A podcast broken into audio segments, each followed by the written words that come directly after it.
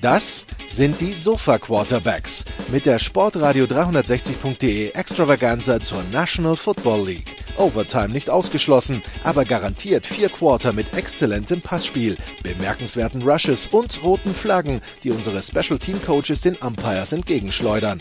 Still touchdown, no flags. Unbelievable.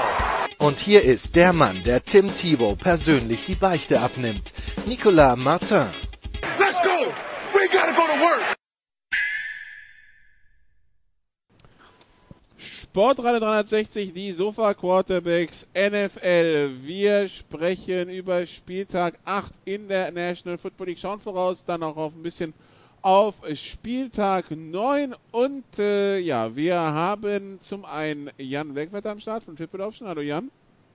Moin Moin. Und äh, wie das in, der- in der NFL gerade Mode ist, äh, ein Quarterback verletzt sich, Next Man Up quasi. Christian Schimmel von der Draft.de in Vertretung von äh, vom indisponierten Salmita. Hallo Christian. Every kicker is a good kicker. Guten Tag. Die Frage wäre, ob Salmita quasi seine Stimme, die er nicht mehr hat, äh, oder die er nicht mehr nutzen darf, verausgabt hat in der Niederlage gegen die Lions. Aber ähm, what, happen, what happens in äh, Sal's living room stays in Sal's living room. Weil sonst wird es zu gefährlich für unsere WhatsApp-Gruppe. Aber das nur am Rande. Dann kommen wir einfach mal zu dem, was so passiert ist in der NFL. Und wir fangen an in der NFC und wir fangen an, Jan, mit dem Team, wo man sich gefragt hat, na, sind die real oder sind die nicht real? Und äh, nachdem ich äh, Sonntag im Wembley-Stadion war und dann zurückgefahren bin, habe ich immer, so wer schon mal Londoner U-Bahn gefahren ist, der weiß, mit dem Empfang hat man es da nicht so. Irgendwann kam meine U-Bahn wieder aus dem Tunnel raus und ich schaue auf das äh, Zwischenergebnis von äh, 49ers gegen die Carolina Panthers und äh, ja, es, es stand ganz knapp 34, 34, 13 genau. Endstand 51, 13. Die 49ers vermöbeln also das Team, das äh, so gut in Fahrt war, die Carolina Panthers. Und spätestens jetzt müssen sie alle auf dem Schirm haben, zumal auch ein gewisser Nick Bosa in der Liga angekommen zu sein scheint. Der ist in der Tat in den Spielen vorher schon angekommen, aber hat jetzt so richtig seine Breakout-Party gefeiert. Ja, auch von mir, sorry, ich habe die Niners auch nicht so oft gesehen, muss ich zugeben, also zumindest nicht in voller Länge. Äh, Highlights gucke ich mir in der Regel an, aber äh, ich habe sie, ich habe mich dann meistens eben doch für eins der anderen Spiele entschieden. Diesmal war es nicht so. Äh, und die Niners sind for real und sind einfach verdammt beeindruckend. Äh, Die Defense, das hat man äh, die letzten Wochen ja schon gemerkt, dass die Defense auf einem sehr hohen Niveau spielt äh, und dass Robert Saleh, der glaube ich zwischenzeitlich auch mal ein bisschen hinterfragt wurde, gerade letztes Jahr, wenn ich mich da nicht total täusche, hat da eine, eine Unit zusammen, die die sehr viel Spaß macht. Und jetzt kommt langsam die Offense eben auch ins Rollen. Das ist nicht das erste Spiel, aber da gab es immer mal Spiele zwischen, wo es ein bisschen weniger lief. Das war teilweise sicherlich auch wetterbedingt. Aber das war jetzt offensiv von, von Kai Shannon ein absolutes Meisterstück. Also das Laufspiel so kreativ umzusetzen, wie er das getan hat. Das ist ja weiterhin eine, eine Offense, die auf Laufspiel basiert, die natürlich mit Garoppolo jetzt auch einen Quarterback hat, der, äh, der, der sich, der sich langsam steigert und immer besser in Schwung kommt. Aber grundsätzlich basiert diese Offense auf, auf Outside Zone.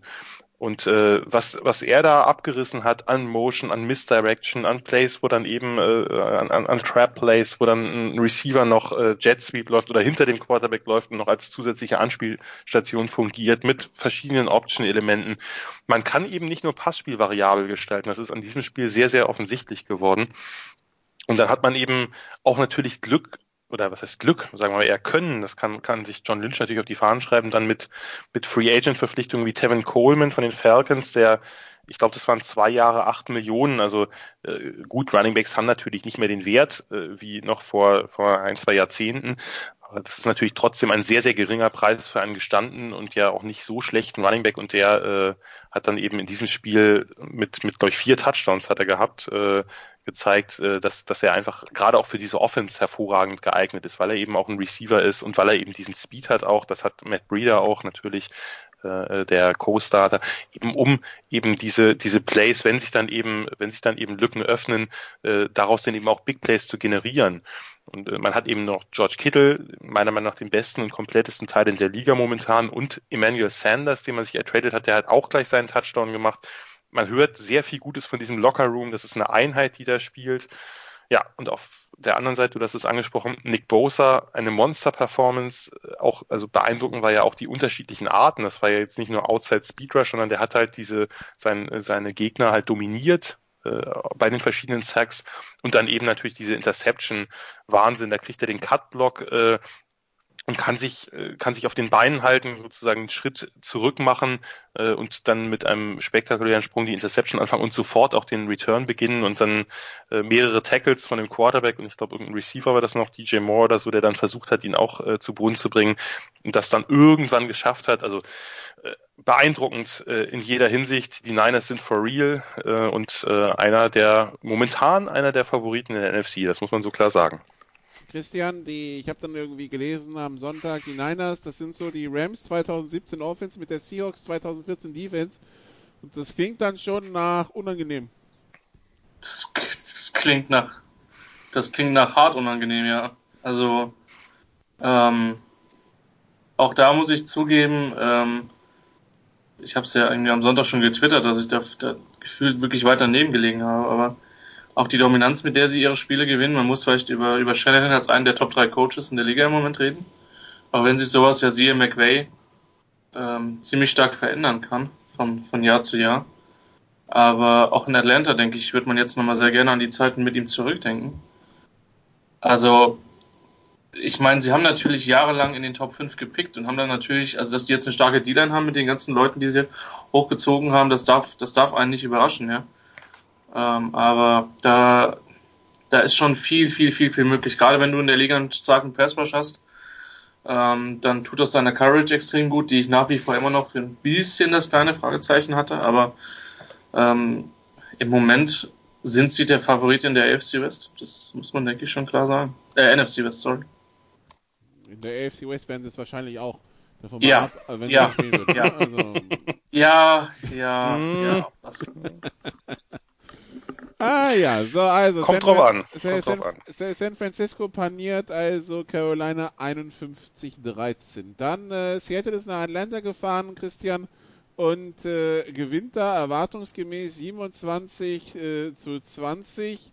Ähm, gut, Dan Quinn hat seinen Job noch. Äh, Bryant, der Kicker, nicht mehr bei den Falcons. Das ist aber nur Randnotiz. Wie sehr sollten die Sorgenfalten von Seahawks-Fans sein, wenn sie sehen, dass ein gewisser Matchup 460 Yards gegen sie geworfen hat? Groß. Groß.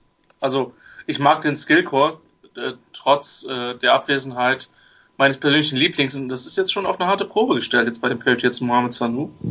Finde ich nicht gut. Ähm, aber gut, ich kann es verstehen aus Sicht der äh, Patriots. Das ist, das ist schon Wahnsinn. Also, ähm, Schaub ist mit Sicherheit jetzt kein unerfahrener Greenhorn Rookie Quarterback, der jetzt da reingeschmissen wird und ähm, ich sag mal so, Seattle wird sich denken, wir haben das Spiel gewonnen, alles andere ist egal. Aber wenn man gesehen hat, wie andere Teams in der NFC die, die, die Falcons dominiert haben, ähm, dann muss einem das schon zu denken geben. Vielleicht war es so ein kleines Letdown-Spiel, ähm, wo die Defense nicht das abgerufen hat, was sie kann. Mit Sicherheit war es das, aber ähm, in Zukunft wird da doch schon ein bisschen mehr verlangt werden von der, und der Hawks Defense. Also ich weiß, sie führen zur Halbzeit 24-0, aber am Ende ist halt ein 27-20, das nicht mehr so ganz so glanzvoll aussah, wie sich vielleicht die erste ja. Halbzeit anführt. Ähm, das also dazu die Rams, wenn wir schon im Westen sind, äh, fahren nach äh, London, Jan, und gewinnen da 24 10 gegen die weiterhin sieglosen Cincinnati Bengals, die auch dann im zweiten Teil Thema sein sollen. Die Rams äh, ja, 24 Punkte. Cooper Cup, 7 Receptions, 220 Yards. Cooper Cup, der sich dieses Jahr wirklich als der Go-To-Guy bei den Rams etabliert hat, ne? Ja, absolut. Äh, war ja jetzt auch so, dass sich, dass sich Cooks relativ früh verletzt hat und äh, dann natürlich noch mehr auf Cup abgestellt wurde. äh, macht eine hervorragende, macht eine hervorragende Saison. War natürlich jetzt auch ein, ein sehr schönes Play dabei, dieser Double Reverse Flea Flicker, der dann auf ihn ging äh, wo sich dann der Bengals Verteidiger, wenn ich mich richtig entsinne, auch noch äh, etwas unglücklich äh, auf die Schnauze legt oder zumindest ausrutscht. Ähm, ja, äh, bei, bei den Rams scheint es wieder zumindest so zu laufen. Es war jetzt auch kein, kein spektakulärer Sieg, aber auch das hatten wir ja schon das ein oder andere Mal, dass die, die London-Spiele da nicht immer ein sehr guter Indikator sind und man einfach schauen muss, dass man die gewinnt. Das sind manchmal dann ähm, nicht die spektakulärsten Spiele. Äh, wir hatten das ja auch diskutiert mit dem Rasen oder wir hatten da ja bei Twitter drüber gesprochen, dass es offensichtlich einen Unterschied macht, ob man einen, einen, einen Soccerrasen hat, einen, einen Fußballrasen. Äh, wo der dann auch immer besteht drin, ist eine andere Frage, aber äh, die Rams sind wieder so ein bisschen in die Spur gekommen das ist alles noch nicht richtig überzeugend, meiner Meinung nach. Das Laufspiel ist so ein bisschen, ja, liegt so ein bisschen brach weiterhin. Bei Gurley weiß ich nach wie vor nicht, was da eigentlich wirklich los ist und vielleicht werde ich das auch nie erfahren. Ähm, gut, äh, das Ding ist gewonnen, abgehakt und äh, weiter geht's. Also da viel, viel mehr würde ich diesem Spiel in der Tat nicht beimessen wollen. Wir können natürlich noch über äh, Dinge reden, aber das tun wir wahrscheinlich im zweiten Teil, äh, dass äh, die Rams auch äh, gerade noch einen Spieler losgeworden sind. Aber das, äh, so, ja, das verschiebe ich jetzt das, nicht. Das, das, können wir thematisieren. Sean McVay, der in der PK nach dem Spiel äh, zu den Fragen ein bisschen ausgewichen ist, äh, es, äh, es, kam übrigens eine konkrete Frage zu Akib Talib, äh, der, wo er gesagt hat, nee, das, äh, das, das klären wir erstmal in-house. Äh, übrigens, Sean McVay, Christian weiß, dass ich relativ schwer zu beeindrucken bin, so von Ausstrahlung und so weiter. Sean McVay ist einer, wenn der, wenn der in so einem PK-Raum ist, der hat eine Aura. Das, der, der, der ist, der ist motiviert und der nimmt die Leute auch mit. Das muss ich sagen, beeindruckend. Christian, worum es geht bei Akib Talib, der wurde jetzt nach Miami äh, ge geschoben, inklusive eines 5-Runden-Picks. Äh, zurück gibt's äh, irgendein Future-Pick. Ähm, Talib, der im Augenblick auf der Indian Reserve Park. Und der Move ist so ein bisschen das, was wir mit äh, Osweiler damals von Houston nach, äh, nach Cleveland gesehen haben. Das ist einfach, hier nimm du ihn mal, nimm du auch noch äh, sein Gehalt und kriegst noch einen Pick oben drauf. Äh, die Rams wollen Platz machen für Spieler, die sie eher brauchen und sein wollen, ne? Stichwort Jalen Ramsey, ja. Ja. Und ähm, ja, das ist tatsächlich äh, ein NBA-Trade, äh, wo wir das ja noch viel, viel häufiger sehen, äh, diese Cap, Cap Dump Trades. Ähm, hängt einfach damit zusammen, dass es nur sehr wenige Teams gibt, die tanken. Und die Dolphins tanken. Und das wussten wir vor der Saison. Und äh, deswegen können sie so einen Trade machen. Aus ihrer Sicht auch nicht dumm. Von daher verständlich von beiden Mannschaften. Bitter für Talib, aber ich glaube, der hat auch, ich weiß, der dürfte auch nicht mehr so ewig lang Vertrag haben. Ähm, von daher, äh, es, es bleibt zu bezweifeln, ob der überhaupt nur einen Snap für Miami spielt. Ich gehe da ehrlich gesagt nicht von aus. Ich auch nicht. Die Rams, die Rams, die dadurch aber durch 5 Millionen aus dem Salary Cap rausgekommen. Ja. Also von daher, für die hat es schon gelohnt wenn wir schon im Westen sind, äh, einer, der von Miami in den Westen gegangen ist, das ist Kenyon Drake, äh, Jan, von äh, Miami nach Arizona für einen Conditional Pick. Äh, das, da wurde ja auch viel schon diskutiert. Äh, Kenyon Drake hat am Wochenende noch gar nicht mehr gespielt. Äh, jetzt ist er in Arizona. Ähm, ja, die Situation dürfte sich für ihn ein bisschen verbessert haben, aber was halten wir von dem Trade?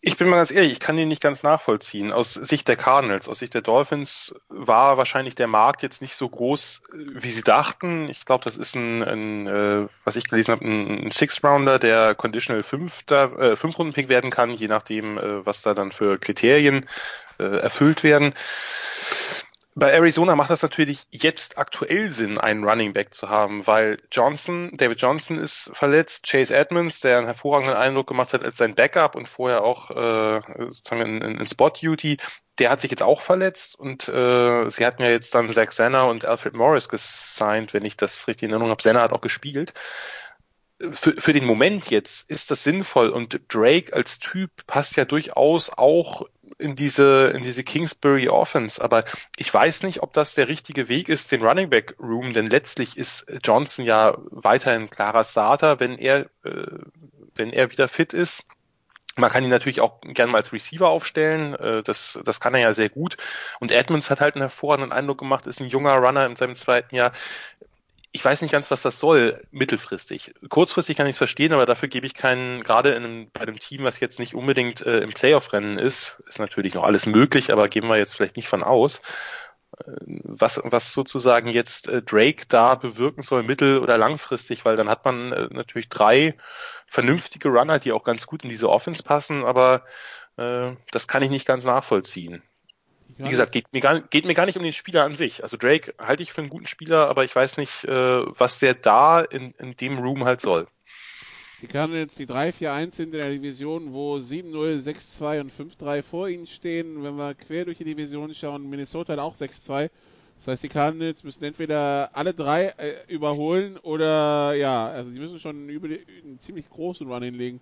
Äh, so, das, das meine ich. Also das ist natürlich gerade in der NFC, in der AFC wäre das mit 3-4-1 noch äh, ein bisschen bisschen mehr möglich, aber da ist es halt sehr schwer und mal davon abgesehen, haben sie jetzt auch trotz der äh, zwischenzeitlichen Siegesserie nicht den Eindruck gemacht, dass es überhaupt klar, man nimmt es mit, wenn es kommt, aber dass es überhaupt in dieser Saison darum geht, irgendwie in die Playoffs zu kommen. Man, es geht darum, das System zu implementieren, äh, sich gut aufzustellen für nächste Saison und von daher ganz viel Sinn macht der Trade für mich nicht. Es kann natürlich sein, dass, äh, dass Kingsbury von Drake so viel hält, dass er glaubt, dass er einen, also in dem Fall dann wahrscheinlich Edmonds, äh, mittelfristig verdrängen wird dann macht das Sinn. Nur auch da gab es ja jetzt sehr, sehr wenig Anlass zur Handlung eigentlich aufgrund der Leistung der beiden Runner. Nur jetzt aufgrund der Verletzung. Und wie gesagt, dafür ist mir das ein bisschen viel. Okay, dann also so viel zur NFC West. Äh, die NFC South, Christian. Äh, die Falcons verlieren, sind 1 und 7. Die Bucks verlieren, sind 2 und 5. Die Panthers verlieren, sind 4 und 3. Die Saints gewinnen weiter, sind 7 und 1. Ähm, wir, wir können langsam die Divisionskrone äh, schon wieder nach, nach, nach New Orleans geben, oder? Mein, mein Super Bowl-Tipp für die Saints scheint bis dato noch keine negativen Auswirkungen zu haben. Vermutlich wird das Playoff-Ende diesmal noch brutaler als die letzten Jahre. Das Und ja, das, wie soll das noch gehen? Aber gut. das ist die Frage. Aber Breeze ah. ist wieder da und Breeze sieht aus wie eh und je. Ja, also man muss schon sagen, dass die Coaches da auch Bridgewater extrem gut gemanagt haben in der Phase. Und Bridgewater muss man sagen, der war ja sehr, sehr vorsichtig in den ersten Starts. Der ist zum Schluss immer besser geworden. Und jetzt mit Breeze zurück, mit einer Defense, die endlich das ist, was sie sein soll. Ähm, und auch, ja, das ist schon, das ist schon stark. Also ich tue mich schwer, da ähm, jemanden zu sehen, der die Division gewinnt. Man muss ja auch einfach sagen, wir werden keinen First Round Buy aus der East haben. Und äh, das wird sich vermutlich zwischen den Hawks, den 49ers, also Seahawks, 49ers, den Saints, äh, den Packers und den Vikings entsprechend abspielen. Das heißt, für mich haben wir damit äh, fünf Kandidaten für zwei Buys, weil die alle innerhalb von zwei Spielen sind. Ähm, das wird, das wird doch eine schöne Hauerei werden. Also ich hoffe einfach nur, und das wird ja nie hundertprozentig passieren, aber dass alle wirklich super relevanten Spieler dann gesund bleiben weil dann werden das unfassbare Playoffs in der NFC werden. Wir haben auch schon die Duelle ja. untereinander, auf die wir hinweisen können. Am 24. November treffen die 49ers zu Hause auf die Packers, also die Rückkehr von Aaron Rodgers nach Nordkalifornien, äh, Teil was weiß ich wie viel. Und dann haben wir die Saints gegen die 49ers. Also die 49ers müssen reisen am 8. Dezember. Die Saints sind für mich momentan wirklich ein, ein, ein unfassbar gefährliches Team und so komisch es klingt, das hat nicht mal unbedingt was mit Breeze zu tun. Wie du das gerade schon gesagt hast, Christian, Bridgewater ist immer besser geworden, ist immer mehr ins Rollen gekommen. Das ist ja auch verständlich, dass der nach diesen ganzen Problemen der Riesenverletzungsgeschichte ein bisschen rusty ist, wenn er da mal länger ran muss.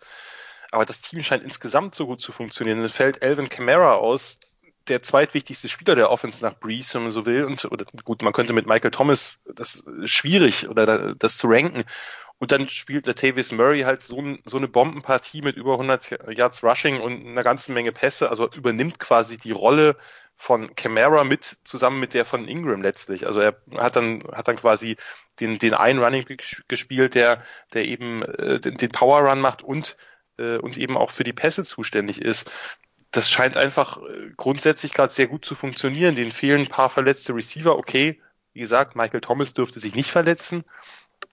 Aber äh, offensichtlich können die gerade mit Verletzungen in der Offense sehr gut umgehen.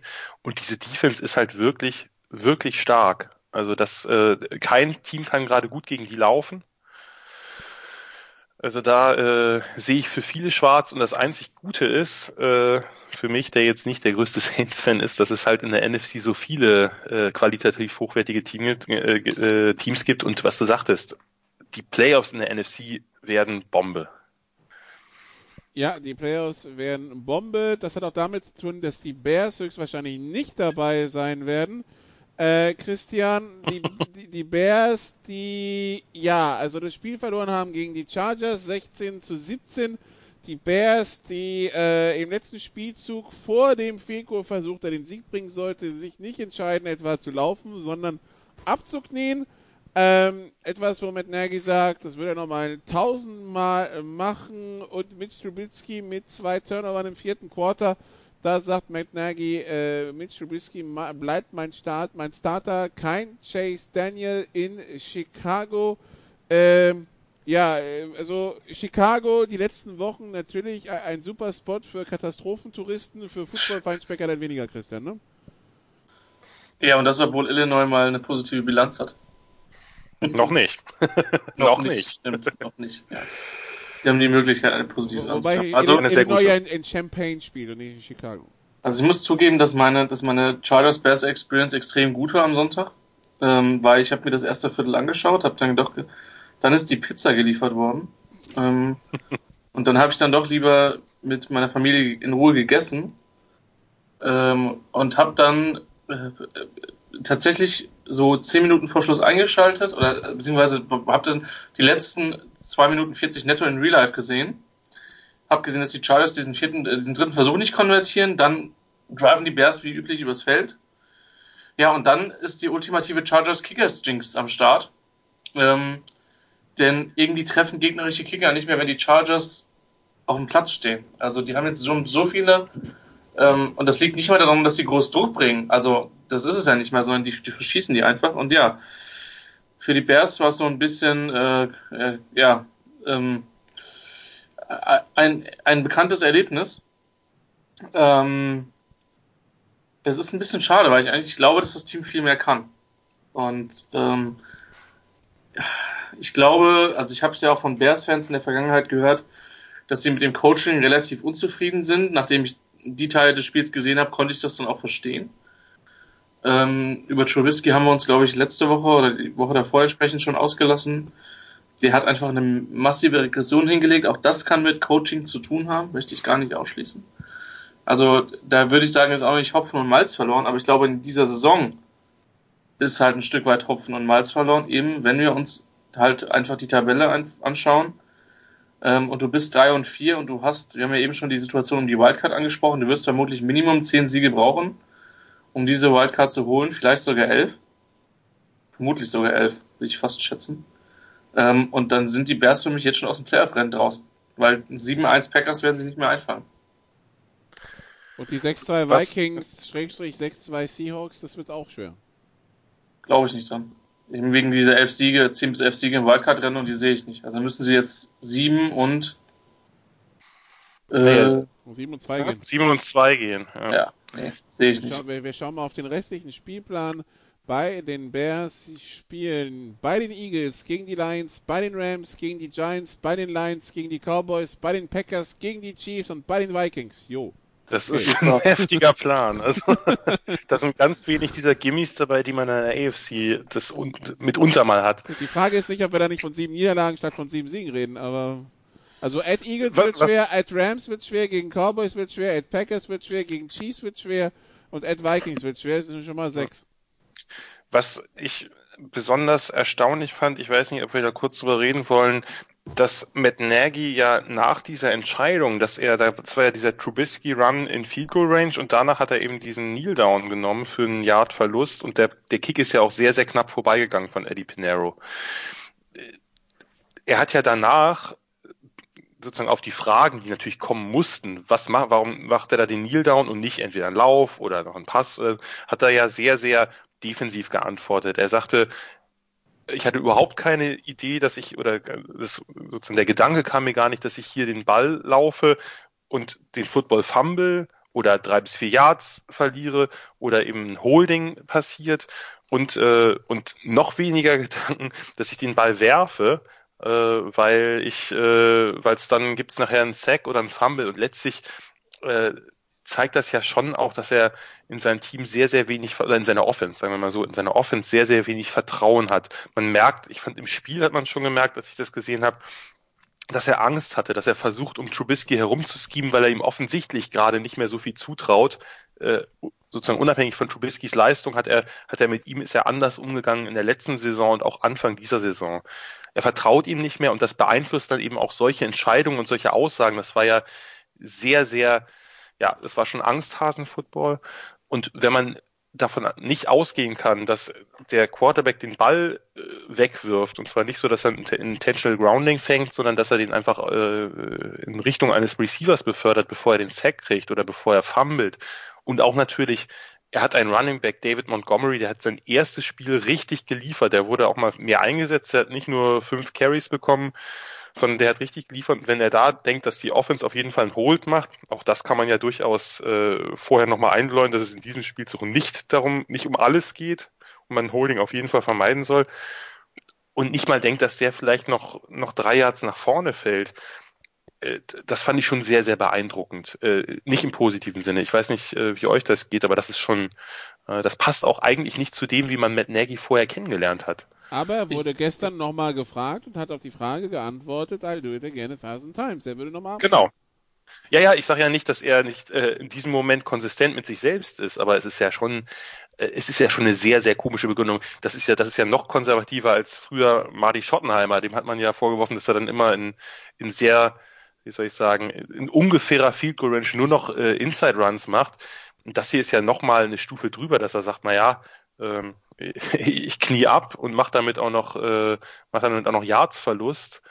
Also ich also, meine, das ist eine äh, andere Dimension als Bruce Arians, der sagt, ich nehme das Delay of Game, damit mein Kicker mehr Platz hat, aber ja. Genau, aber wir haben ja, wir haben ja diese Woche äh, ähnliche gute Aktionen gehabt, wo, wo Freddy Kitchens bei, bei Cleveland ja auch äh, ein, ein Fourth and Eleven nicht ausspielen lassen will, den Panther oder das Punt-Team aufs Feld schickt, dann das Delay of Game kassiert, weil er irgendwie meinte, er hätte nicht mehr viel Zeit und wollte keine Timeout verbraten und das Vierter und 16 dann ausspielt mit der Offense. Also äh, und letztlich scheint das ja bei Indianapolis, wir kommen da ja vielleicht noch drauf, war das ja ähnlich. Äh, auch Frank Reich, so, so sehr ich ihn schätze als Head Coach, hat das ja sehr, sehr konservativ äh, angegangen gegen Denver dann im entscheidenden Drive, äh, dass er dann äh, zwei Läufe durch die Mitte, die quasi nichts einbringen, called, um dann eben Vinatieri mit einem 50 plus Field Goal aufs Feld zu schicken und auch Vinatieri hat ja so seine Probleme gehabt diese Saison. Also ich, ich sag's ganz ehrlich, auch wenn ich mich jetzt bei allen Analytics unbeliebt mache, ich kann Nagy da verstehen. Und ich kann Nagy verstehen, dass er kein Vertrauen in seine Offense hat. Also, in dem Spot rechnet doch jeder mit einem Lauf. Das heißt, wenn er da inside läuft, dann ballern die Chargers ihm das A-Gap zu und du verlierst drei, vier Yards. Was du halt machen kannst, ist ein Screen Pass, ist sowas wie ein Outside Toss, weil die Chargers ballern die Anspiellinie zu. Sowas finde ich geil, auch auf die Gefahr hin, dass du halt drei oder vier Yards verlierst. Aber vielleicht machst du doch einen Touchdown. Dass du in dem Spot mit den zwei Red Zone, äh, zwei, mit zwei Red Zone Turnovern von Trubisky ihm den Ball nicht mehr in die Hand geben willst, kann ich verstehen. Also, es ist rein, was die Football-Theorie betrifft, viel zu konservativ. Und ich bin da überhaupt kein Fan von. Aber 41 Yards sind halt in der NFL auch eher Standard. Und deswegen, ich kann es aus seiner Perspektive auch verstehen. Das Problem ist vielmehr das andere, dass er nämlich der Offense überhaupt nicht vertraut. Und das sagt einfach eine ganze Menge über die Bears 2019 im Moment aus. Aber hat, warte mal, hatte Pinero hatte doch einen, einen Chipshot vorher schon vergeben im Spiel, oder? Ich glaube, da ja, waren irgendwas in, in, den 30ern irgendwas ja, sogar. Ja, aber er hat auch drei gemacht. Ja, aber die waren, glaube ich, alle noch kürzer. Also das war dann frühere Extrapunkte fast. Nein, nicht ganz. Aber ich, ich glaube nur, drei bis vier Yards verliert man auch bei obvious Run Situations eher selten. Passiert, aber, äh, aber das ist ja eine relativ übliche Nummer am Ende des Spiels. Man will die Uhr runterlaufen lassen, dass man äh, mit, mit einem schnellen äh, Quick-Hitter quasi äh, nicht irgendwie zumindest ein Yard macht oder es zumindest versucht oder meinetwegen, meinetwegen auch einfach Trubisky sneaken lässt für zwei Yards. Es ist ambitionslos, das stimmt. Es ist komplett also, ambitionslos in dem Spot. Also bei den Kicker-Problemen, die die Bears haben, finde ich das klar. Im Nachhinein lässt sich leicht reden, aber Kneel Down, das, das mache ich und ich nehme auch gern Yards, Minus-Yards, wenn ich wirklich äh, viel näher an der Endzone stehe und vielleicht einfach nur den, den Spot des Balls für den Kicker verändern will. Also das mehr in die Mitte zwischen die Hashmarks legen will. Aber ja, also das, das fand ich schon, das fand ich schon sehr, sehr konservativ und wie gesagt, man kann, es ist ja was anderes, wenn du Justin Tucker da stehen hast. Aber. Äh, den hat halt nur ein Team, ne? Richtig. Den hat halt nur ein Team, aber wie hat das, ich habe es jetzt gerade im, im Live-Blog von, von Thomas äh, nachgelesen tatsächlich die Bears, die die Chargers outgechargert haben. Genau. Besser kann man das nicht formulieren, ey. Das musste ich auch, musste ich auch Deswegen, ich wusste auch gar nicht, ich hatte, als ich das Ding vorbeifliegen habe sehen lassen, hatte ich ein sehr zynisches Lachen äh, in meinem Gesicht, weil ich bei den Bears-Fans genau wusste, ich, ich kenne das Gefühl. Also, naja. Und einer musste halt dran glauben. Die Chargers und die Bears haben sich in letzter Zeit, die Chargers nochmal mehr, aber ja. haben sich in letzter Zeit sehr viele solcher What the fuck Niederlagen eingefangen und äh, irgendwer musste jetzt halt gewinnen. Wobei die, wobei die, wobei die Ambitionen von den Bears halt nochmal ein bisschen andere sein, gewesen sein dürften nach dem letzten Jahr als die von den Chargers, aber. Ja. Aber beide waren ja jetzt, sind ja in die Playoffs vorgedrungen und jetzt ja. sind gleich rausgeflogen, von daher. Ja ungute Saisons für beide Teams, was schade ist, weil ich beide ja durchaus mag und ihnen gewisse Sympathien entgegenbringe. Aber das scheint dieses Jahr mal wieder so zu sein, dass alle Teams, die ich irgendwie ein bisschen besser finde, ziemlich abstinken. Now we know the reason. Gut. Dann also die äh, in der Division die die Vikings schlagen wenig überraschend die Redskins äh, 19 zu 9 und die Packers setzen sich gegen die äh, Kansas City Chiefs ohne äh, Pat Mahomes durch, obwohl Christian Matt Moore dafür, dass er als, äh, als zweiter Quarterback reinkam jetzt, also und, äh, beziehungsweise dafür, dass er als zweiter Quarterback ist und nur die Woche zum Trainieren hatte, sagen wir es mal so, äh, eine gute Rolle abgegeben, eine gute Figur gemacht hat. Bitte, Matt Moore ist eine Legende. Also jetzt mal nicht an seinem Status gezweifeln. Ja. Wie der Hörer von, von, von, von, von derdraft.de und äh, auch von den, von den Sofa-Quarterbacks wird es ja wissen, meine Affinität zu ihm. Ähm, Sieben Jahre Miami, da kannst du nicht widerstehen, nur, ne? Nur noch, nur noch getoppt von David Fails, aber ja. das ist eine andere Geschichte. Ja. David, David never fails, ja, wir wissen das. ähm, äh, also da sieht man aber einfach, wie gut das Coaching in Kansas City ist, dass die in dem Spiel so konkurrenzfähig waren. Also das muss man wirklich so sagen, weil die Packers sind jetzt echt ein richtig gutes Footballteam ähm, auf beiden Seiten des Balles und das Ding nur mit sieben zu verlieren, da gehört schon was zu. Also das Ding ist ja, ich würde Andy Reid ja wirklich mal gönnen, wenn er einen Super Bowl gewinnt. Weil ich könnte mir vorstellen, dass er den braucht, um in die Hall of Fame zu kommen. Ähm, übrigens nebenher Skandal, dass Mike Holmgren noch nicht drin ist. Meine, meiner Meinung nach. Aber gut, das ist ein anderes Thema. Ähm, also er hat ihn ja schon gewonnen und nicht, nur nicht als Head Coach, oder? Wenn genau. Ich, äh, ja. Ja, aber, aber permanent dermaßen die Teams in der Nähe von jeweiligen Championship Games zu halten oder auch entsprechend äh, ja dann so dicht dran zu sein. Ich würde es ihm wirklich gönnen. Ich glaube, dass die Chiefs die Division trotzdem gewinnen werden. Für die Packers ein guter und wichtiger Sieg, weil die fighten halt echt mit den Vikings um die North und die fighten halt auch noch um First Round Bye und Homefield in, in Lambo ist halt schon nochmal was anderes als Homefield in einem äh, in bestimmten anderen Stadien. Ich fand es auch, ich fand großartig, wie er, äh, also Reed es geschafft hat, diese Offense nicht komplett umzustellen, aber halt äh, sozusagen ein paar, paar Dinge zu verändern. Also dass er eben er hat mehr auf Kurzpass gesetzt, dass er eben seinen Receivers die Chance gibt, in Space mit dem Ball was anzufangen. Nicht ganz so viele, nicht ganz so viele Deep Shots hat er genommen, weil Matt Moore ja nun mal nicht jetzt so einen Rocket Arm hat. Die Routenkombinationen haben mir gefallen, das fand ich alles sehr, sehr beeindruckend. Letztlich muss man sagen, wenn dieser Shady McCoy-Fumble nicht ist, der direkt zu einem Touchdown, zu einem ganz kurzen Feld, das war irgendwie, glaube ich, irgendwann an der 25-Yard-Linie oder so, an der eigenen. Wenn dieser Fumble nicht passiert und McCoy ist, glaube ich, schon jetzt der zweite, dritte, dritte Fumble der letzten Zeit, dann wird das Ding noch enger. Also ich war, ich war sehr beeindruckt von den Chiefs, äh, dass sie das gegen eine, wie du ja sagtest, Christian, gegen eine, gegen eine Packers, gegen Packers Team, was gerade ziemlich komplett wirkt, äh, so eng und auch so gut gestaltet haben. Dann äh, in der NFC noch äh, Die Giants, die verloren haben am Wochenende gegen äh, Detroit, das äh, 26 zu 31 und dann als Übergang zur AFC, äh, Jan, die Eagles, die äh, auswärts deutlich bei den Buffalo Bills gewinnen 31-13. Ja, äh, deutlich, überraschend deutlich, muss man sagen, nach den Eindrücken bisher. Also nicht, dass ich die Bills jetzt so, so hoch unbedingt ranke, aber das war, äh, das war eine sehr, sehr solide Leistung der Eagles. Es war halt ein Spiel, das unter dem Vorzeichen des starken Windes stand. Das bedeutet in der Regel, dass man Laufspiel und kurze Pässe äh, als Gameplan vorbereitet hat. Das war bei den Eagles deutlich besser. Die konnten halt mit Howard zwischen den Tackles laufen. Carson Wentz hat eben genau das gemacht, hat, hat kurze Pässe angebracht, äh, seinen, seinen Receivern eben auch da die Chance auf das eine oder andere hat extra gegeben und äh, Josh Allen hat halt äh, die Schrotflinte gespielt und ähm, ja, äh, kam mit dem Wind nicht so gut zurecht, obwohl er ja nun den da gewohnt sein müsste. Und äh, dazu muss man sagen, die, die, die Bills konnten auch nicht vernünftig laufen außerhalb von den wie üblich 500 designten Runs von Josh Allen. Von daher äh, für die für die Eagles ein sehr sehr wichtiger Sieg, um eben im Playoff zu bleiben. Ein Must-Win war das.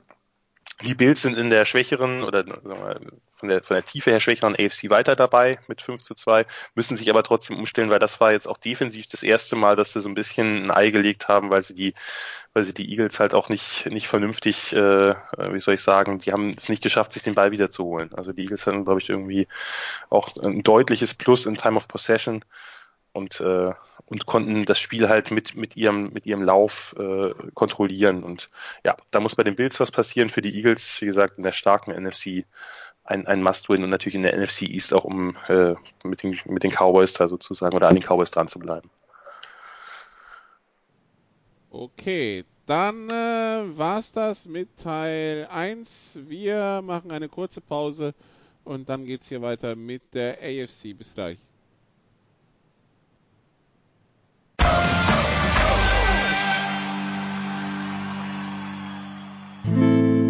First and 10 around the league.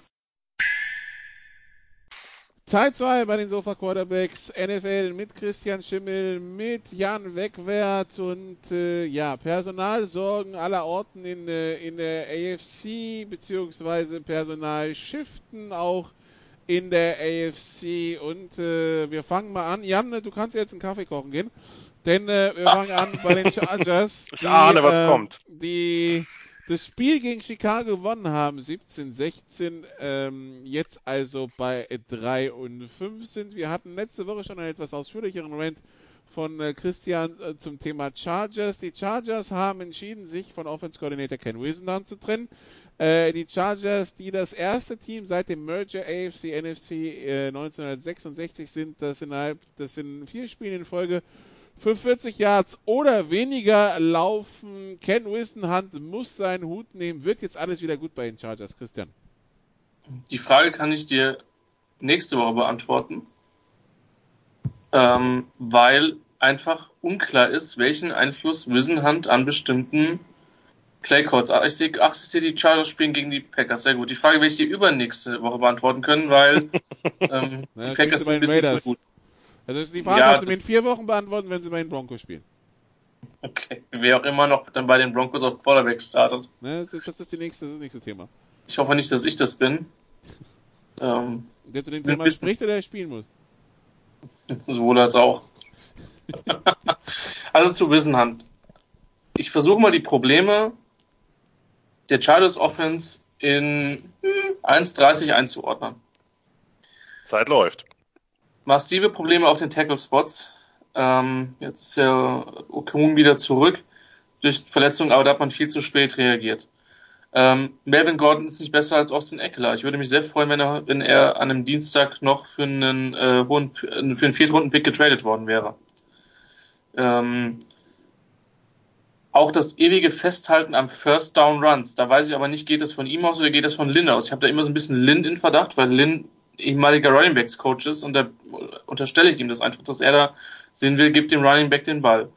Ähm, was dann immer wieder zu dritten und langen Situationen führt, die Philip Rivers dann oft meisterhaft löst, aber manchmal auch nicht, vor allen Dingen dann nicht, wenn er nach einer halben Sekunde Druck in der Fresse hat.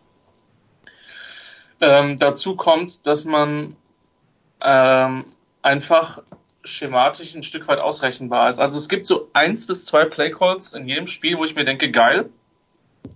Aber grundsätzlich ist das Ganze sehr berechenbar. Interessanterweise habe ich jetzt auch in der Statistik, auch das bei unserem lieben Sofa-Quarterback Thomas Psayer, gesehen, dass die gar nicht so, so in der Spitze sind bei First Down Runs, aber es ist mir immer noch zu viel. Und vor Dingen dieses Management von, von Eckler und Gordon in den letzten Wochen ist mir extrem auf die Nerven gegangen, muss man zugeben. Also, ähm, ich bin in der Hinsicht gespannt, was passiert. Fakt ist, dass die Offense in den letzten Wochen relativ zahnlos gewesen ist. Ähm, und auch dieser Sieg gegen Chicago, muss man ja am Ende sagen, war dann glücklich. Ähm, was auch interessant ist, die Chargers, ich glaube, alle Spiele bis jetzt waren One-Score-Games. Ähm, was letztlich heißt, das müsste ich gerade mal schauen, die sind jetzt drei und vier, richtig? Sie eigentlich wissen, drei und fünf. Das heißt, nach der statistischen Verteilung werden sie normalerweise vier und vier. Übrigens, die Punktedifferenz der Chargers ist exakt null. 157 gemacht, 157 kassiert. Ähm, aber auch das ist eher auf der niedrigeren Skala, was so die, die Offense-Punkt-Production betrifft. Also, ich kann es verstehen. Ich fand es im letzten Jahr zum Teil schon problematisch. Da hat aber auch eine starke Defense viel kaschiert. Ich halte Wissenhand immer noch für einen ordentlichen OC. Mein Problem ist tatsächlich, ich weiß nicht, wer welche Verantwortung für gewisse Personalentscheidungen hatte. Ähm, Im schlimmsten Fall ist es ein reiner, ist Wissenhand ein reines Bauernopfer, weil Lin seinen Job retten will. So schätze ich ihn aber eigentlich nicht ein ich bin trotzdem nicht böse, dass da jetzt mal jemand anderes übernimmt und man vielleicht auch mal ein paar andere Konzepte sieht, denn äh, wie gesagt, das ist doch recht berechenbar gewesen. Und ich schätze, die 1,30 habe ich nicht ganz geschafft. Äh, ganz kurz noch, Christian, dazu. Ich, ich glaube, vor allem auch, weil du sagtest, dass es noch andere Teams gibt, die vielleicht ein bisschen, noch ein bisschen mehr First Down Runs callen das Schlimme ist, es ist ja nicht nur absolut zu betrachten, sondern vor allem auch nach Erfolg und die Chargers haben halt überhaupt keinen Erfolg damit. Eben. Wenn ich ein bisschen, ja. wenn ich ein bisschen mehr Erfolg mit First Down Runs habe, dann kann ich die auch öfter callen, aber die Statistik, die ich da gestern gelesen, auch verlinkt habe, ich habe das natürlich nicht so genau verfolgt wie du, aber die habe ich äh, kaum glauben können. Vier Spiele hintereinander mit unter 40 Yards Rushing. Ja. Ja. Natürlich ist heute die Liga passlastiger und natürlich kann man auch mal ein Spiel haben, wo man nicht so viel laufen muss oder nicht so viel läuft aus verschiedenen Gründen, aber vier Spiele unter 40 Yards, das ist absolut desaströs. Ja, ist es auch. Und also das ist ja das Problem, dass diese Erfolgsquote, diese Winrate, die muss absolut unterirdisch sein. Ich habe jetzt Football Outsiders gar nicht vor mir liegen. Ähm, aber das ist ja als Success Rate in dem Fall, nicht, mhm. nicht Winrate, genau. Ähm, also das ist ja, ja, wir haben dann zum Teil oder auch diese, diese Goal-Line-Entscheidung, also sowohl in Detroit und dann auch gegen, aber was, was habe ich schon wieder verdrängt? Äh, was war das denn? Dieses, dieses letzte habe ich mir was. Was das Tennessee? War das das Tennessee-Spiel? Oder? Kann sein, dass es Tennessee war, ja. Genau, was sie halt, genau, das war Tennessee, was sie halt auch unfassbar vergeigt haben. Und wie gesagt, ich weiß nicht, wer dafür die Verantwortung hat. Ich habe die immer Lynn zugeschoben. Wenn er sich natürlich komplett rausgehalten hat, dann ja, aber da stimmt vieles nicht. Und dazu kommt, dass die schematisch halt im Lauf, Lauf auch relativ, auch da relativ ähm, durchschaubar sind. Und ich, ich habe so, so meine leichte Befürchtung ist, dass es, was aber langfristig gut sein kann, dass man wirklich, ähm, dass man wirklich 2020 einen kompletten Rebuild anfängt. Und in personeller Hinsicht, ich weiß nicht, ob Rivers sich das noch ein Jahr antut. Keine Ahnung. Aber die Tatsache, dass man dieses Jahr mit, mit voller Vorfreude in ein offenes Messer gelaufen ist in vielen, in vielen Personalentscheidungen, ähm, lässt mich nicht gerade optimistisch reinblicken. Das ist schade, weil es waren zwölf und vier Teams aus dem letzten Jahr, was dieses Jahr, und da bleibe ich bei keine sechs Spiele gewinnen wird. Vielleicht ändert sich jetzt was. Aber ähm, es, es, es ist viel zu tun. Wisnard wünsche ich alles Gute. Das scheint ein, wirklich ein sympathischer Kerl zu sein, nach allem, was ich gehört habe. Aber es ist halt ein Business. Und wie gesagt, im schlimmsten Fall, meine Einschätzung, Bauernopfer. Und im besten Fall ändert sich wirklich was in der Offense und ähm, wir sehen ein bisschen mehr Variation und wie du auch sagst, ähm, äh, ein bisschen, ein bisschen mehr Erfolg im Laufspiel und ja, genau. Das ist so meine Einschätzung dazu. Ich bin jetzt gespannt, wie gesagt, ich glaube noch nicht, dass sich dann das, was den Erfolg betrifft, gegen Green Bay ähm, zeigt, aber ich werde auf jeden Fall das Spiel ganz genau beobachten, was da einfach gemacht wird, schematisch. Und das wird spannend sein. Ich finde, es ist jedenfalls unüblich. Die Chargers machen sowas während der Saison nicht. Das ist tatsächlich eine, eine bemerkenswerte Sache und deswegen glaube ich auch, dass es da schon Unstimmigkeiten innerhalb des Trainerstabes gegeben hat. Übrigens, es gibt, äh, es gibt Meldungen, dass die Jets angeblich einen Trade-Partner für Levin Genau. suchen. Aber Und und, Und noch viel und noch viel schlimmer, was ich gerade, ich habe es gerade retweetet, dass Ja. sie offensichtlich äh, in Verhandlungen mit Dallas sind um Jamal Adams. Und das ist etwas, das könnte ich auf gar keinen Fall verstehen. Also ein Spieler Ja. wie Adams gebe Ja. ich unter keinen Umständen ab. Und wenn er noch so unzufrieden ist und man muss irgendwann, ich weiß nicht mal, ob er es ist, weil eigentlich kommt mir Adams vor wie ein ziemlicher Teamplayer bisher. Ja. Es mag sein, kenne ihn nicht persönlich, aber äh, dem, dem zeige ich eine Perspektive auf, den hole ich mir in mein Office und dem erläutere ich, was ich mit dem Team vorhabe, notfalls. Weil das ist ein Spieler, um den baue ich eine Defense auf. Auch wenn er Safety ist. Und man aber muss das dazu sagen, Benjamin Albright ist jemand, der sehr gute Quellen hat. Der hat in diesen Geschichten, in, also das ist tatsächlich jemand, der in den letzten zwei, drei Jahren bei diesen, wenn er was getwittert hat, er twittert nicht permanent irgendwelche Gerüchte, wenn er sowas twittert, ähm, dann, äh, dann hatte das meistens Hand und Fuß. Es ist nicht alles eingetreten, aber die Quellen von ihm waren, waren gut. Also, Aber die Jets sind im, im vollen äh, Wir sind Seller-Modus, den man auch aus der NFL eigentlich relativ wenig kennt. Haben ja schon Leonard Williams zu den Giants getradet. Wenn das jetzt auch noch passiert, also aber, Ja. aber, aber Adams ist ein junger Spieler. Das geht hier nicht um irgendeinen Trade, wie was weiß ich, bei den Bengals, AJ Green. Das kann man überlegen, ob man einen 31-Jährigen oder wie alt er auch immer ist, dann einfach, weil man weiß, okay, das dauert noch zwei, drei Jahre, äh, dass, dass man sagt, okay, da holen wir noch was für raus. Aber das ist, das ist genauso eine Nummer wie letztlich diese, diese Trades von Fitzpatrick oder Tanzel. Wie gesagt, Tanzel gab natürlich einen großen Gegenwert, aber ich verstehe diese Trades grundsätzlich nicht, weil ein Rebuild heißt ja, dass ich Cornerstones, dass ich Säulen suche und diese Säulen, um das, um die ein neues junges Team aufbaue und wenn jemand eine Säule ist, in jeder Hinsicht für mich, dann ist es Jamal Adams.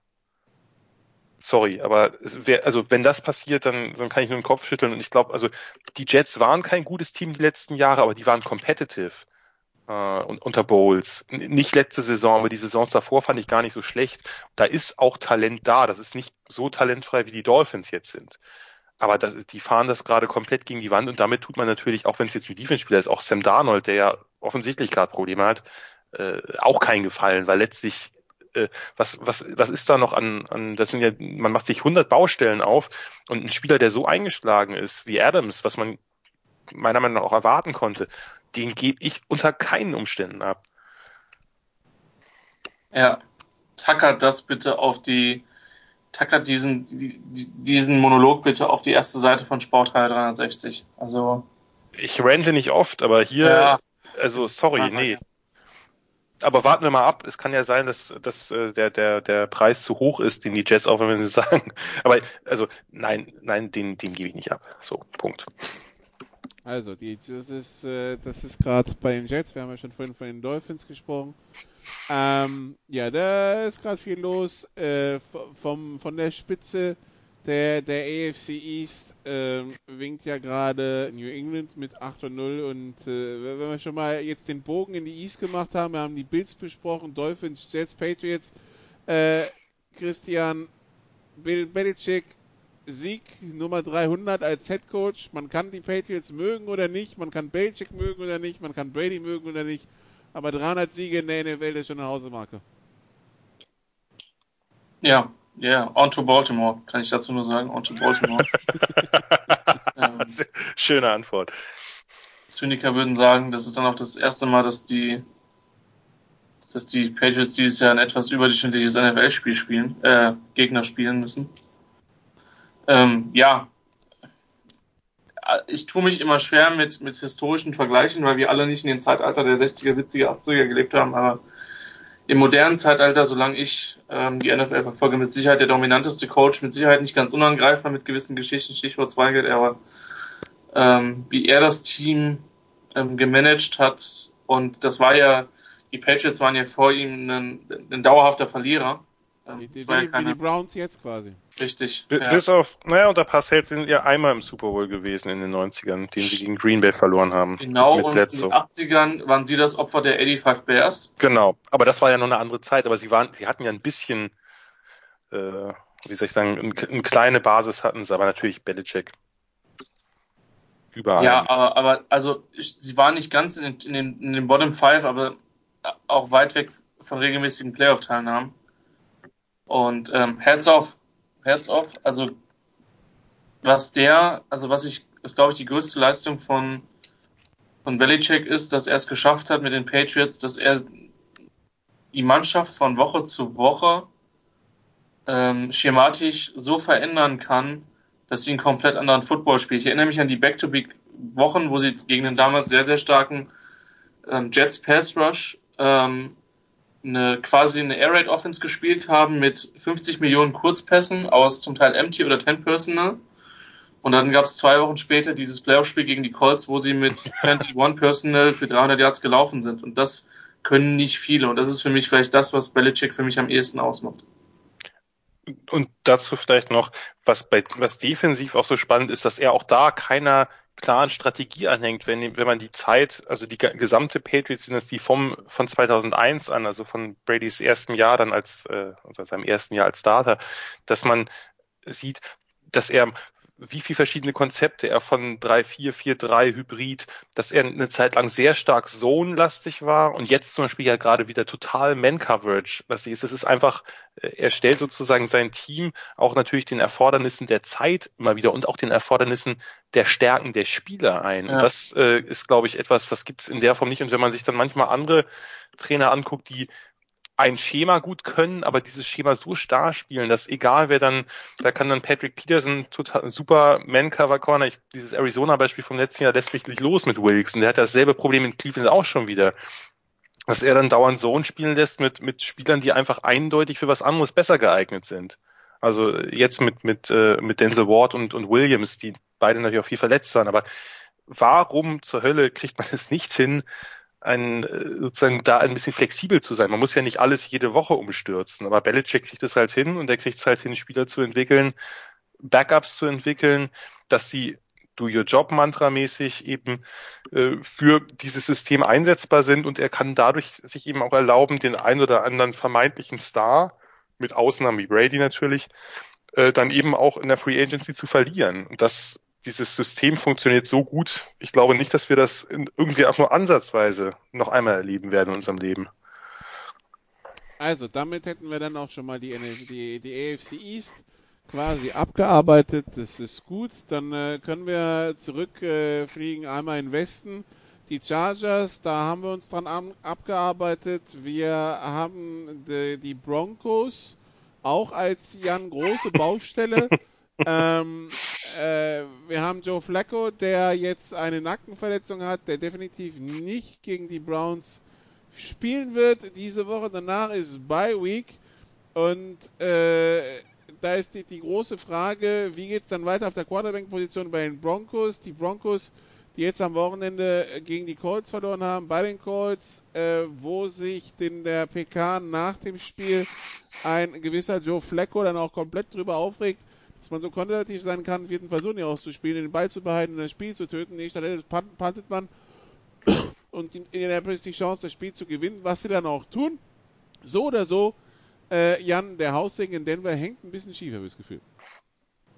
Ja, das wirkt alles ein bisschen unrund. Also ich weiß nicht, ob Fangio den Laden so im Griff hat. Ich will da jetzt noch nicht äh, zu früh ein Urteil drüber fällen, aber die Frage muss man sich zumindest stellen zu Joe Flaccos Aussagen, ich kann seine Frustration verstehen, aber für mich gab es ehrlich gesagt diese Woche, und wir haben ja über ein paar schon geredet, ein krassere Head Scratcher als, das war ein Fourth and Five an der eigenen 43. Das war jetzt nicht ein Fourth and One oder so, das war in der eigenen Hälfte. Ähm, mit, mit einem Punkt Führung in einem Low-Scorer. Es war jetzt ja nicht so, dass beide Teams den Ball nach Belieben bewegt haben. Da finde ich die Entscheidung zu panten jetzt nicht so verkehrt, ehrlich gesagt. Und das ist ja auch eigentlich gut gegangen. Die haben die Colts äh, deep gepinnt, wenn man so will.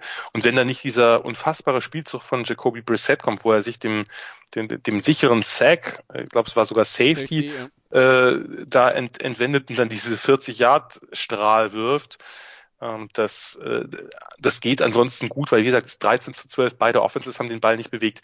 Da schenke ich den, dem Gegner eigentlich nicht bei einem Fourth and Five an der eigenen 43 ein so kurzes Feld, dass sie im Grunde genommen nur äh, nur ein paar Yards machen müssen, um dann das, das Game-Winning Field Goal zu schießen. Das kann ich, das fand ich jetzt nicht so schlimm, ehrlich gesagt. Da haben mich andere Calls auch von den Broncos mehr aufgeregt. Und wie gesagt, die Colts, wir haben ja schon drüber geredet, haben ja, haben ja, sind ja auch sehr, sehr konservativ dann gewesen, als sie irgendwie an einer, was auch immer, 35 waren, dass sie da dann zweimal gelaufen sind für, für kaum Yards und Vinatieri dann das 50 plus Field Goal haben versuchen lassen.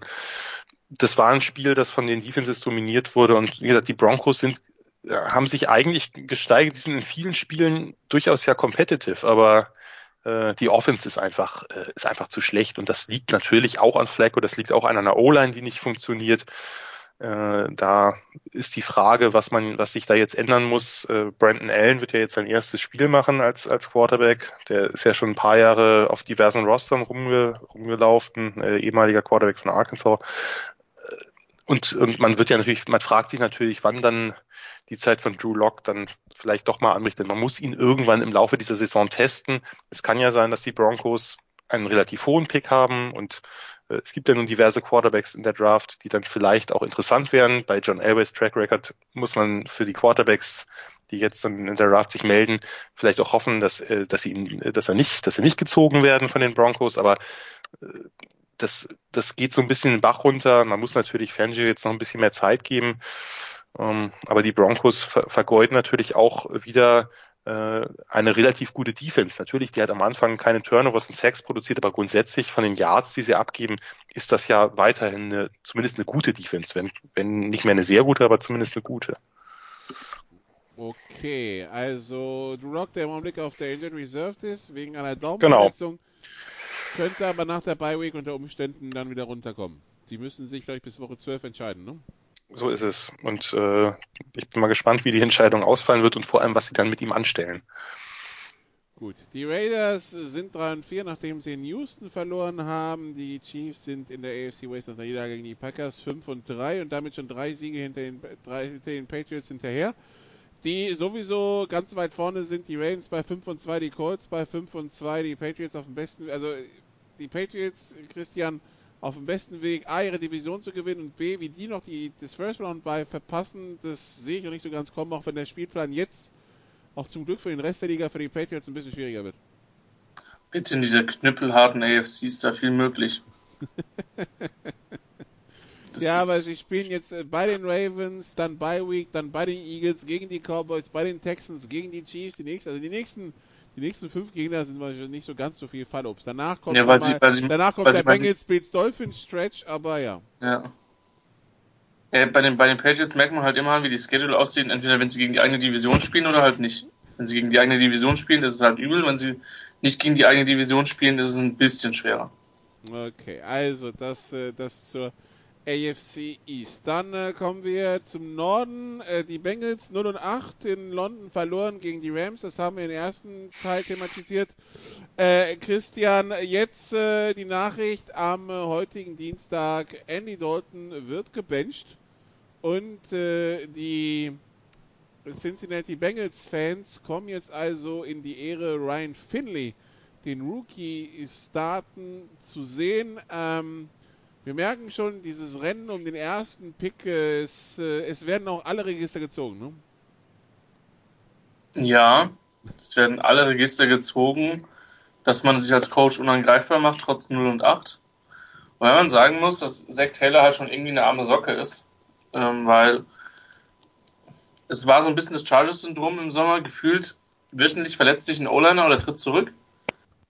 Äh, dann ist AJ Green die ganze Zeit raus, von dem es jetzt heute heißt, dass sein Camp wohl stark für den Trade am Pushen ist. Was natürlich jeglichen Leverage der Dolphin, äh, der, der Bengals nimmt. Ähm, Ryan Finlay ist, man könnte sagen, die, also wir haben ja im Draft, Jan und ich und auch Roman, wir haben ja ein bisschen gelacht, als sie ihn gezogen haben, weil er eigentlich so vom Prospect her eine etwas schlechtere Version von Andy Dalton gewesen ist. Also die beiden sind, was Spielstil und Art und Weise betrifft, sehr, sehr vergleichbar gewesen von dem, was Dalton am College gemacht hat. Beide nicht mit dem überragenden Arm äh, gesegnet, aber sehr, sehr smarte Quarterbacks mit einer guten Präzision auf relativ kurze Routen und auch durchaus beide ziemliche Baller. Also wer das bei Dalton nicht mehr weiß, der sollte sich nochmal ein bisschen TCU-Tape einschalten. Also deswegen war das damals ein bisschen lustig, dass man sich denselben Quarterback-Typ wieder gedraftet hat. Ähm, auch wenn ich mich jetzt bei den Bengals, also ich kann verstehen, dass man sehen will, was man mit Finlay hat. Das finde ich gut. Ich glaube trotzdem, dass Andy Dalton nicht das Kernproblem bei den Bengals ist. Also er ist auch nicht derjenige, der ein Top 10 Quarterback ist, richtig. Aber die Strukturen um ihn diese Saison ist desaströs. Jan, ist da irgendwas hinzuzufügen? Nö, das sehe ich genau wie Christian. Ich, äh, man kann natürlich irgendwann gucken, was man an, an einem Rookie hat. Nur ist er jetzt ja auch kein, kein besonders spektakulärer, also im Sinne von hoher Rookie gewesen, also hoher Pick.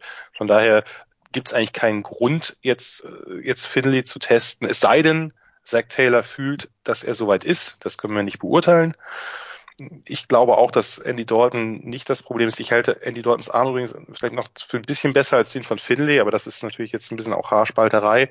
Ähm, Finley ist jemand, wir hatten das ja in den, in den College äh, Sofa Quarterbacks beziehungsweise damals noch Daily Nuggets, äh, hast du das ja auch schon gesagt, Christian, dass du äh, das Gefühl hast, wenn du ihn dann genauer scoutest, dass du dich in ihn verknallen könntest, einfach weil er eben sehr smarter, sehr genauer Quarterback ist, der jetzt nicht unbedingt mit dem überragenden athletischen oder äh, Armstärke-Profil aufwartet. Äh, ich ich finde es okay, ihn zu testen. Also ich bin da relativ leidenschaftslos, aber ich, ich glaube auch Dorten ist jetzt das kleinste Problem, was, was Cincinnati hat. Und irgendwie habe ich trotz des Records den Eindruck, dass das Team eigentlich talentierter ist als diese anderen Graupenteams, die da unten so rumschwören. Ja, das Problem bleibt aber trotzdem, wo will Cincinnati gewinnen die nächsten Wochen? Also, ja, ja, ja, ja, ja. Ravens, Raiders, Steelers, Jets, Browns, Patriots, Dolphins, Browns. Wir sind Woche 5, Woche 16 auf Kurs für 014, 014 Bengals, Dolphins. Ja, aber ich würde den, ich würde den Bengals, wie gesagt, vielleicht überschätze ich sie, aber ich würde ihnen zumindest äh, Außenseiterchancen gegen die Jets und möglicherweise auch, jetzt mal ich wirklich unbedingt gegen die Raiders geben, aber äh, das führt vielleicht ein bisschen weit. Schauen wir mal. Vielleicht mit Finley ist es natürlich jetzt so, sie sind natürlich mehr Außenseiter noch als vorher. Das ist klar.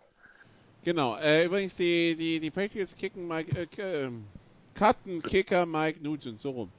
Und und sie hatten ja auf der auf der Practice Squad äh, Yang Ho Ku, den äh, äh, Christian ja sicherlich auch noch in ganz guter Erinnerung hat von letzter Saison äh, oder was vorletzte? Das vorletzte. Sorry, wer, wer, wer war das? Äh, Yang Ho Ku, der der äh, Kicker. Ah, ja, unser koreanischer Freund, ja. genau. Den haben, den hatten sie ja auf der Practice Squad, weil sie Nugent eh schon nicht vertraut haben. Nugent hat ja auch ziemlich bescheiden gekickt jetzt. Nur waren die Falcons schneller, als sie Matt Bryant entlassen haben, haben sie sich den Coup von der Practice Squad der, Fal äh, der Patriots gegriffen und ich bin mal gespannt, wer jetzt bei den Patriots kicken darf und wenn er sich nicht ganz dumm anstellt, dann auch äh, möglicherweise äh, einen, einen, sagen wir mal, einen tiefen Playoff Run oder eine Super Bowl Teilnahme abholen darf, weil so sehr wird's in vielen Spielen bis dahin auf den Kicker wahrscheinlich nicht ankommen. Ja, ja, Kuh, der dafür gesorgt hat, dass man Lambo in die Wüste geschickt hat, der eine fast perfekte zwei Saisons für die Jaguars gespielt hat. Wert ist Chargers. genau. Outchargering the Chargers. Ja. Gut, äh, Brown-Saison bei 2 und 5 vorbei, Jan? Ja. Klare Frage, klare Antwort. Vor allem verstehe ich, wie gesagt, da ist es ist die Regression, die macht mir Sorgen, mir macht Kitchens Sorgen. Ich bin ja nun wirklich nicht als jemand bekannt, der dauernd nach dem Kopf von Hedge Coaches schreit. Aber das wirkt sehr, sehr überfordert. Ähm, und ja, gut, der hat natürlich jetzt auch dann in einem Spiel, was eigentlich, also ich fand das Spiel der Browns gegen die Patriots gar nicht so schlecht eigentlich von ihnen. Also da habe ich schon Schlimmeres gesehen, gerade gegen die Patriots Defense. Aber wenn du dir in drei Plays hintereinander drei Turnover einfängst und zum Teil ja wirklich abstruse, also dieser, diese Mayfield Interception, äh, was er sich dabei gedacht hat, wird er selbst nicht wissen.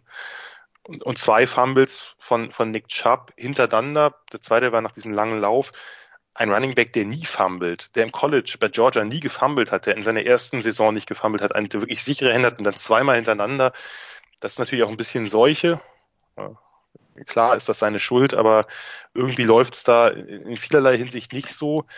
Ähm, jetzt haben sie ja dann äh, Gennard Avery, ihren Pass Rusher der von, von Memphis, der letztes Jahr, Entschuldigung nochmal, von Memphis, der letztes Jahr äh, relativ gut gespielt hat als, als Specialist.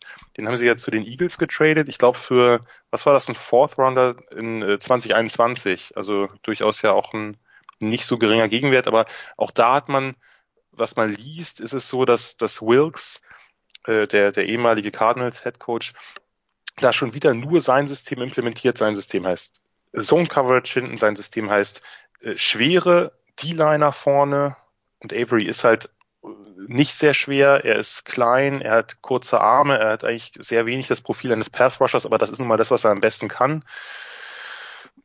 Also da, da sehe ich einfach gerade, dieses, dieser Coaching-Staff wirft für mich sehr viel Fragen auf und ich glaube, dass, äh, dass der dazu einen gehörigen Teil beiträgt, dass es diese Rückschritte gibt. Klar stagniert auch die Leistung des einen oder anderen Spielers, man kann über Mayfield diskutieren, aber ich, ich sehe da den Coaching-Staff in der Pflicht, ein, ein Team, was letztes Jahr endlich nach der sozusagen nach der Entlassung von Hugh Jackson sein Talent mehr als gezeigt hat, einfach äh, richtig auf, auf einen Track zu bringen. Und ich glaube, dass es nicht so schwer ist bei den Browns eigentlich.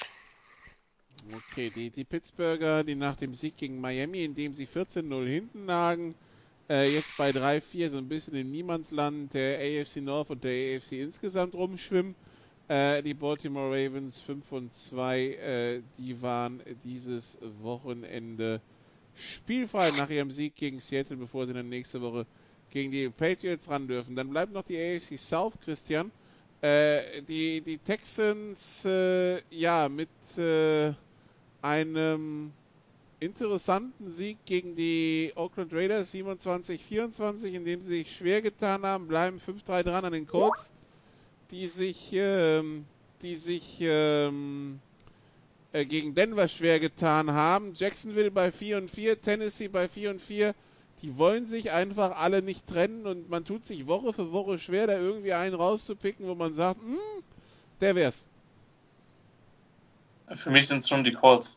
Also als, als bestes Team der South. Also auch wenn die sich auch jetzt zum Sieg gewirkt haben, ähm, über das Szenario gegen Denver haben wir ja gerade schon gesprochen, aber die Broncos Defense, die sind halt auch ein bisschen unlucky mit 2 und 6. Also, ähm, wir haben, wir es ja schon eingeordnet, aber die Colts sind für mich schon insgesamt das beste Team.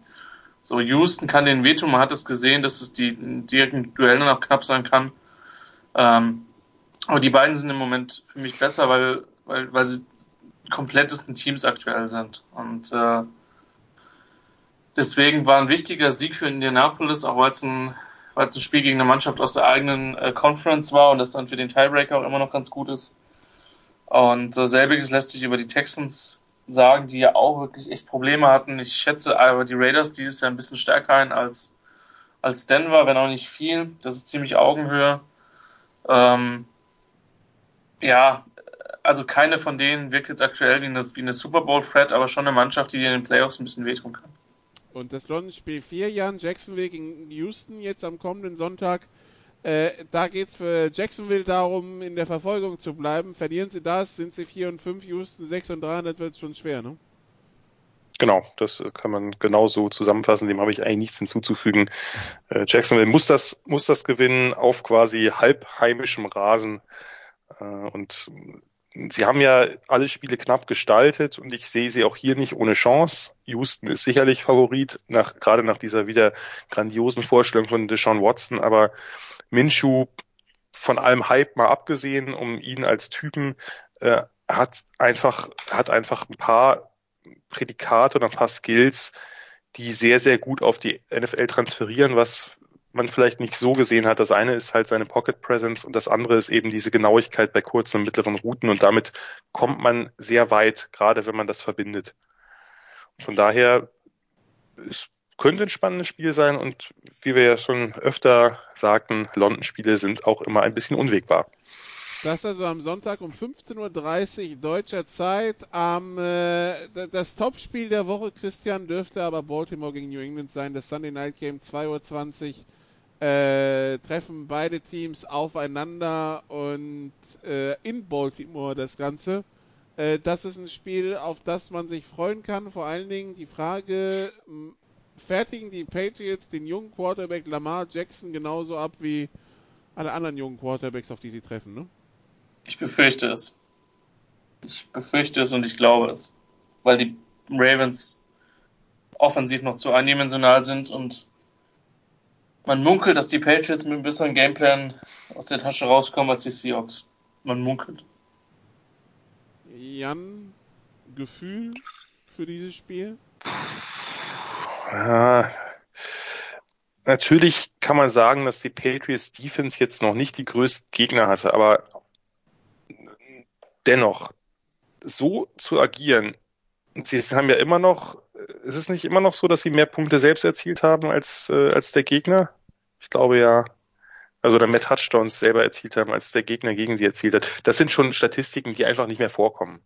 Die auch früher nie vorgekommen sind, aber die jetzt noch unmöglicher sind, weil auch die Gurkenteams in der Garbage Time normalerweise hier oder da den einen oder anderen Punkt machen. Und die Patriots können auch mit ihren, mit ihren Second und Third Stringern in der Defense spielen, wenn das Ding durch ist und geben trotzdem nichts ab. Das ist schon einigermaßen beeindruckend. Und Lamar Jackson, ja, ich, ich hoffe auf eine Performance. Das müsste halt dann so eine sein, so eine Deshaun Watson Run und Pass Performance. Also er müsste, er müsste halt Plays im, im Passing Game machen. Vielleicht mit seinen Titans. Vielleicht ist da, vielleicht ist da eine kleine Lücke. Man wird abwarten, aber ich, ich tue mich schwer. Okay, und dann Sonntag 19 Uhr Kansas City gegen Minnesota, Christian. Es hängt natürlich davon ab, ob äh, Pat Mahomes Quarterback spielt oder nicht. Ähm, ja, es ist das Spiel des Wochenendes für mich schlechthin. Weil? Weil das zwei sehr, sehr gute Teams sind. Ey. Also, ähm, das ist ein, das ist ein Matchup, über das ich mich im Super Bowl nicht komplett wundern würde. Ähm, Ui. Oh, ja, das doch. Aber, also, das war jetzt einmal. Okay. Hot Take. Weiß ich nicht. Also, Nein. das Einzige, was mich, also was mich bei den Vikings ein bisschen positiver werden lässt als die letzten Wochen, ist ja, dass man sich jetzt, zumindest habe ich wahrgenommen, dass man sich so ein bisschen von den permanenten, also dass man jetzt ein bisschen mehr wirft und auch ein bisschen mehr die Receiver einsetzt. Und die Chiefs haben natürlich ihre Löcher. Natürlich ist jeder in der AFC momentan Außenseiter gegen die Patriots, aber wir wissen, wie knapp das im AFC Championship Game war. Und die Vikings waren jetzt auch nicht so krass weit weg vom Super Bowl letzte Saison. Also das sind beides Teams, die, die, die sehr, sehr gute Bilanzen haben und die, die wirklich einen guten Football spielen. Und ich, wie gesagt, ich glaube, dass diese Siege für NFC-Teams in diesen Spielen gegen AFC-Teams wichtiger sind, weil da eben noch viel, viel härter ums First Round beigekämpft wird und im, im Sinne der Vikings halt auch noch um die Division. Aber das ist, also das ist ein Spiel, was ich mir mit Freude anschauen werde. Jan, Meinung? Äh, Nicht zum Super Bowl Pick, sondern zum Spiel, zum Spiel. Ja, äh, wie gesagt, hängt natürlich stark von der Personalie Mahomes ab. Äh, wenn er wieder spielt, wie fit ist er, wie gut kann er sich bewegen? Das ist ja noch, ist ja nicht nur die Frage, ob er spielt, sondern wie limitiert er ist. Ähm, ich würde Kansas City mit einem fitten oder ansatzweise fitten Mahomes schon vorn sehen. Äh, Minnesota hat mich nicht immer überzeugt, wird halt darum gehen, ob sie eben den Weg weitergehen der letzten Spiele, dass sie eben Dix und Thielen, so der denn auch wieder im Vollbesitz seiner Kräfte ist, äh, vernünftig einsetzen, regelmäßig einsetzen. Das Laufspiel läuft ja mit Cook und auch mit Madison. Äh, von daher, ja, äh, wie gesagt, bei, bei, Minnesota fehlt mir noch ein bisschen, aber vielleicht, äh, vielleicht sehe ich das auch falsch, ein bisschen die Konstanz, äh, gerade in einer, einer sehr, sehr umkämpften NFC. Also sollte Mahomes fit sein, dann äh, halte ich Kansas City schon für favorisiert. Mit Matt Moore ist das natürlich eine andere Nummer, aber auch da würde ich nicht komplett gegen sie setzen. Dazu ist Andy Reid einfach ein zu alter Trainerfuchs, der bewiesen hat gegen eine gute Defense wie die der Packers, dass er eben sein Team dann entsprechend auch einstellen kann. Okay, es gibt zu dem Spiel übrigens kein Spread, weil eben noch nicht feststeht, wer Quarterback spielt bei den Chiefs. Gut, dann kurze Pause und dann machen wir unser Picking Against the Spread. Bis gleich.